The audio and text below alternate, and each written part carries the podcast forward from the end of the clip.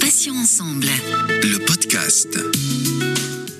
Bonjour à tous, soyez les bienvenus. C'est Céline avec vous sur Patients Ensemble, où vous le savez, nous recevons des associations, des malades ou encore anciens malades, des experts ou des professionnels de santé.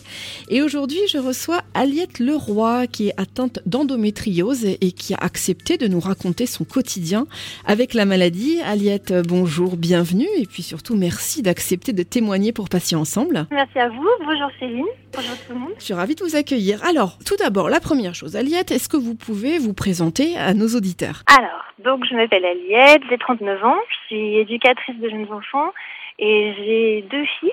Et donc, euh, je souffre d'endométriose. En tout cas, j'ai eu le diagnostic il y a environ 5 ans. Euh, mais je pense que ça faisait déjà un, petit moment en fait que j'avais la maladie finalement sans, sans le savoir. Et euh, pour ce qui est du traitement, j'ai essayé plusieurs choses et c'est toujours un peu compliqué. Aujourd'hui, je ne sais pas si j'ai réussi à stabiliser la maladie ou, ou pas. Euh, c'est encore un peu à l'essai. Est-ce qu'on peut rappeler tout de même euh, pour nos auditeurs et auditrices ce qu'est l'endométriose, Aliette? De quoi s'agit-il exactement? Alors, bah, l'endométriose, c'est une maladie gynécologique, c'est une maladie chronique, inflammatoire. En gros, ce sont des cellules de l'endomètre qui normalement se trouvent dans l'utérus et qui sont évacuées à chaque euh, à chaque cycle en fait, qui ont migré en dehors de l'utérus et donc euh, qui à chaque cycle vont se mettre à saigner, sauf qu'il n'y a aucun moyen pour ces saignements d'être évacués. Et donc ces saignements, bah, ça va provoquer euh, des inflammations, des kystes, euh, des lésions, des adhérences en fait sur entre les organes et sur les organes que ces cellules ont colonisés en fait. Tout ça, ça va, ça peut occasionner des douleurs pendant les rapports, des douleurs à la défécation, euh, des troubles urinaires euh, et digestifs. On peut avoir le, ventre qui gonfle, on a l'impression d'être enceinte de six mois. Euh, ça peut aussi occasionner des, maux de tête. et alors deux symptômes qui concernent quasiment toutes les femmes qui souffrent d'endométriose, c'est des douleurs pelviennes très très intenses et une grande grande fatigue aussi. Après, il euh, y a autant autant d'endométriose que de femmes en fait. Ça dépend vraiment des organes qui sont touchés. Mais voilà, ça c'est à peu près euh, les symptômes les plus récurrents et les plus euh, parlants. Aliette, euh, comment ça s'est passé pour vous? Comment est-ce que vous avez découvert votre maladie? Puis comment s'est passée l'annonce du diagnostic? Parce que vous l'avez évoqué tout à l'heure, c'est vrai qu'il y a beaucoup d'endométriose, il y a autant d'endométriose que de femmes, et c'est vrai qu'on peut vivre de nombreuses années sans avoir conscience qu'on est atteint de cette maladie. Alors comment ça s'est passé pour vous personnellement? En fait, j'ai oublié un symptôme aussi qui est souvent courant, mais qui moi, en tout cas, m'a pas concerné, c'est l'infertilité. Euh, il y a beaucoup de femmes justement qui veulent avoir des enfants et qui peuvent pas à cause de l'endométriose. Moi, ça n'a pas été mon cas. Comme j'ai eu, je suis tombée facilement enceinte et du coup, je pense aussi que c'est pour ça qu'on n'a pas tout de suite pensé à l'endométriose dans mon cas. Du coup, euh, en fait, c'est euh, une névralgie. Enfin, bizarrement, j'ai souffert d'une névralgie crurale en fait. Donc, c'est un nerf qui passe du bas du dos et qui descend le long de la jambe jusqu'au pied. Et en fait, cette névralgie, m'a occasionné des brûlures pelviennes vraiment extrêmement douloureuses. Je pouvais plus rester assise. Et, euh, et en parallèle de ça, j'avais des règles très très très douloureuses, euh, un syndrome prémenstruel euh, très compliqué. Enfin, le jour de l'ovulation, par exemple, je, je pouvais pas me lever, je me tordais de douleur, j'avais les seins qui gonflaient. Enfin, c'était vraiment compliqué. Et en fait, tous ces symptômes-là ont fait penser à mon médecin que peut-être je pouvais souffrir d'endométriose il m'a prescrit euh, un IRM et, euh, et c'est à l'IRM en fait qu'on l'a détecté. Aliette, euh, comment on peut aborder la question de la maladie avec son entourage euh, en sachant que les règles, bon, c'est encore considéré euh, comme un tabou par pas mal de personnes, hein, on va pas se mentir. Et l'endométriose, c'est souvent effectivement une maladie mal connue. Alors comment ça a été pour vous? En fait, c'est pas quelque chose que j'aborde très très facilement en fait parce que de toute façon en règle générale j'aime pas tellement parler de de mes douleurs. Et puis parce que voilà souvent les gens ont pas tellement envie de savoir je crois. Dès que ça touche un peu à, ces problèmes très très féminins je sais voilà les règles c'est un peu tabou. Il y a ce côté un peu oh c'est sale c'est bizarre et finalement les, les, les gens sont pas très très demandeurs d'informations finalement je trouve Alors, j'aimerais revenir sur euh, l'annonce du diagnostic, hein, puisque tout à l'heure, effectivement, je, je, posais la question de savoir comment vous aviez découvert la maladie et comment s'était passé donc l'annonce du diagnostic. Donc, on va, on va s'y repencher. Alors, qu'est-ce qui s'est passé pour vous quand le médecin a réussi à mettre un, un nom euh, sur, euh, sur la pathologie dont vous souffriez?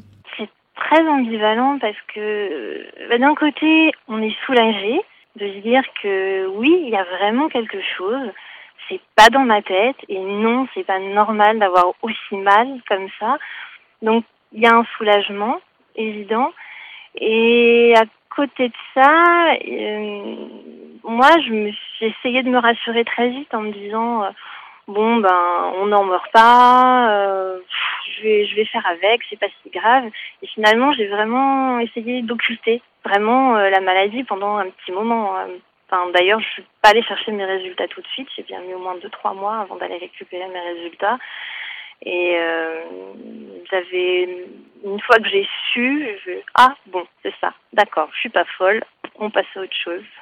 Quelles astuces euh, avez-vous euh, mises en place pour faciliter, j'ai envie de dire, votre quotidien avec avec la maladie? Aujourd'hui, ce qui a, on a ça vraiment de, super, c'est que euh, on peut trouver beaucoup de beaucoup d'infos. Euh, il y a beaucoup de femmes en fait qui, qui communiquent, euh, qui partagent euh, sur les sur les réseaux sociaux. Il y a des forums, tout ça.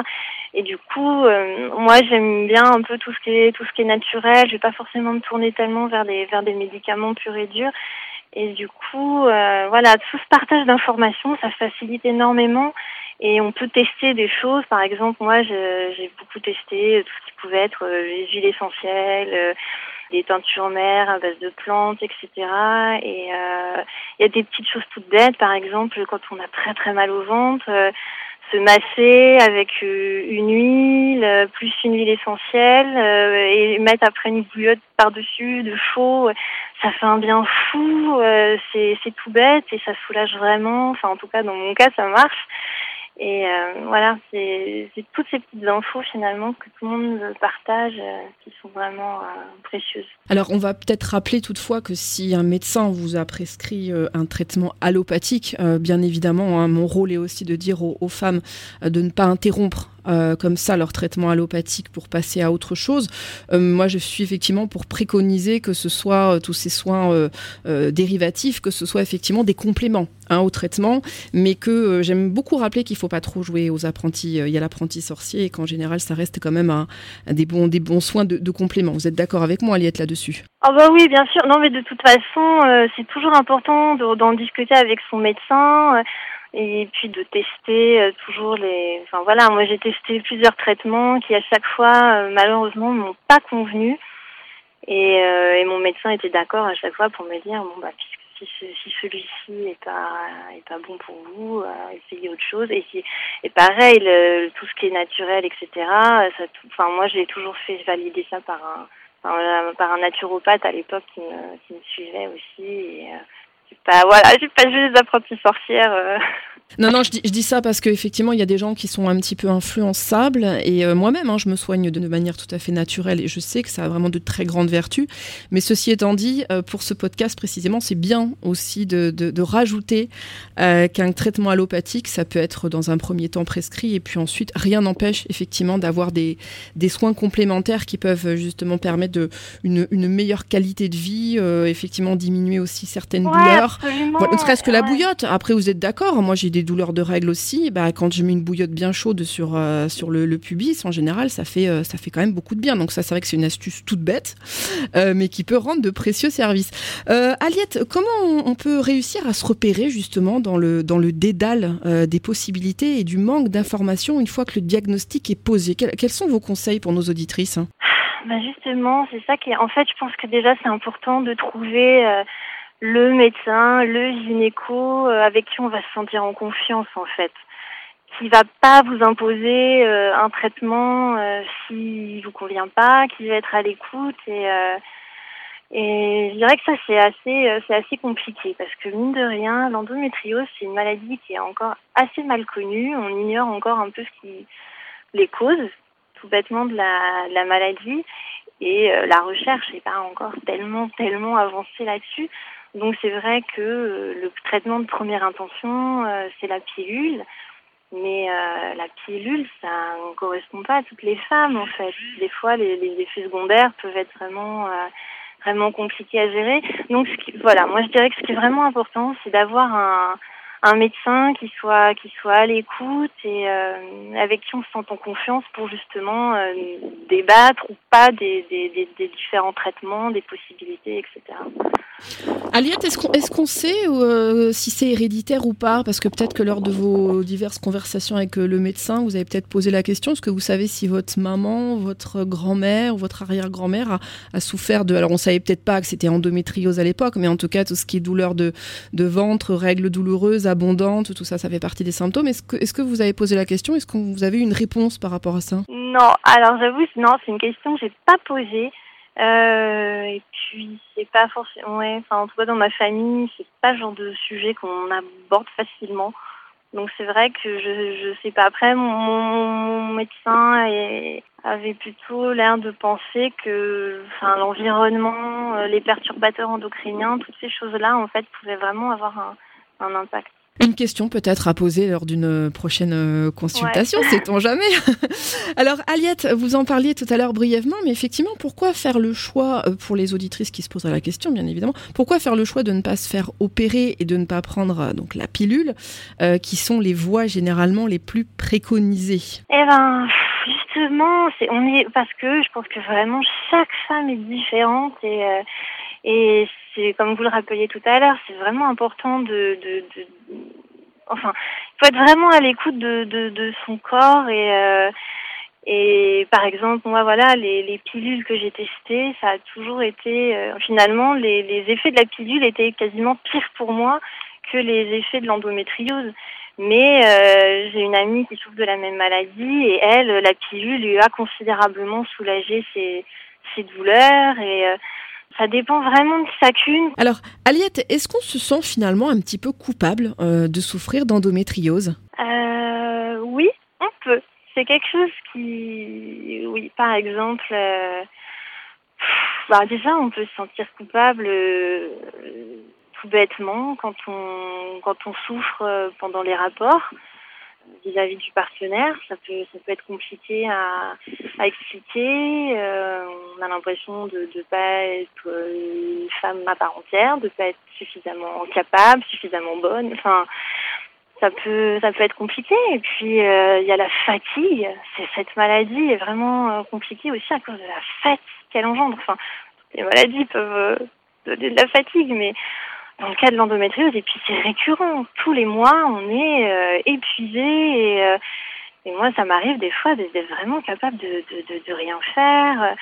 Et donc oui, on peut se sentir coupable vis-à-vis -vis de son entourage. Euh, Aliette, est-ce que, je pose une question très intime, hein, vous y répondez si vous le souhaitez ou pas, mais est-ce que du coup l'acte sexuel, euh, bah, ça devient un petit peu une corvée? Je m'entends, mais c'est vrai que bon, si on fait l'amour et que finalement ça fait plus de mal que de bien, il y a un moment donné, on peut se dire, je, je, préfère pas y aller, quoi, parce que je sais que ça va pas me faire plaisir. Alors je vais peut-être faire plaisir à mon partenaire, mais bon, c'est quand même un truc qui se vit à deux. Donc est-ce que ça, c'est quelque chose qui vous a traversé l'esprit, vous avez dit, bon, c'est vrai que faire l'amour, c'est plus forcément le, le kiff, passez-moi l'expression. bah alors dans mon cas personnel, en fait, il n'y a que certaines positions qui se trouvent être douloureuses. Euh, du coup, il suffit d'éviter ces positions et le reste va très très bien. Mais déjà rien que ça, c'est un peu, euh, c'est un peu frustrant, c'est un peu compliqué. Mon partenaire est très très à l'écoute, il n'y a pas de souci, mais euh, mais il y a toujours ce petit truc qui, fait que euh, on va pas vraiment au bout de ses envies et de ses désirs. Et euh, moi, je suis assez chanceuse de ce point de vue-là, mais il y a des y a des femmes avec qui j'ai déjà discuté sur des forums, etc.